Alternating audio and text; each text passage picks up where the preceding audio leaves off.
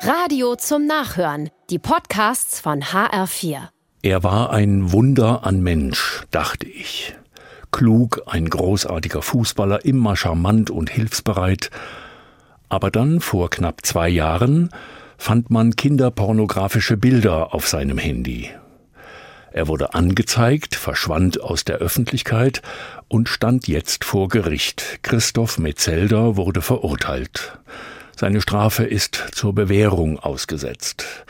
In wenigen Stunden fiel er von 100 auf null sozusagen. Und was mache ich jetzt mit meiner Zuneigung zu ihm? Jeder Mensch bleibt ein Rätsel. Wir können noch so viel von einem Menschen kennen, er oder sie bleibt ein Rätsel, manchmal auch sich selber.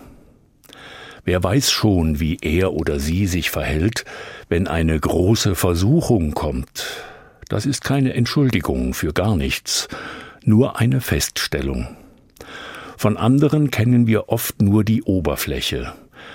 Dann stürzt ein Mensch wie Metzelder über sein Verbrechen und wird verurteilt. Zu Recht, sein Ruf ist zerstört, vermutlich für immer. Das muss er sich selber zuschreiben, hat er vor Gericht gesagt. Ich bin enttäuscht und will mich lieber den Opfern zuwenden, allen Opfern von Missbrauch, auch denen im Raum der Kirchen. Sie brauchen unser Verständnis und unsere Hilfe, weil sie ihr Leben lang leiden werden. Und doch hoffe und bete ich, dass Gott sie immer fest an seiner Hand hält, ihnen auch Frieden schenkt und etwas Unbeschwertheit, wenigstens manchmal.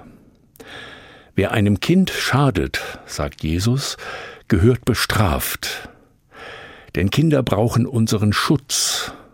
Geben wir alle gut Acht auf sie, und Gott helfe uns dabei.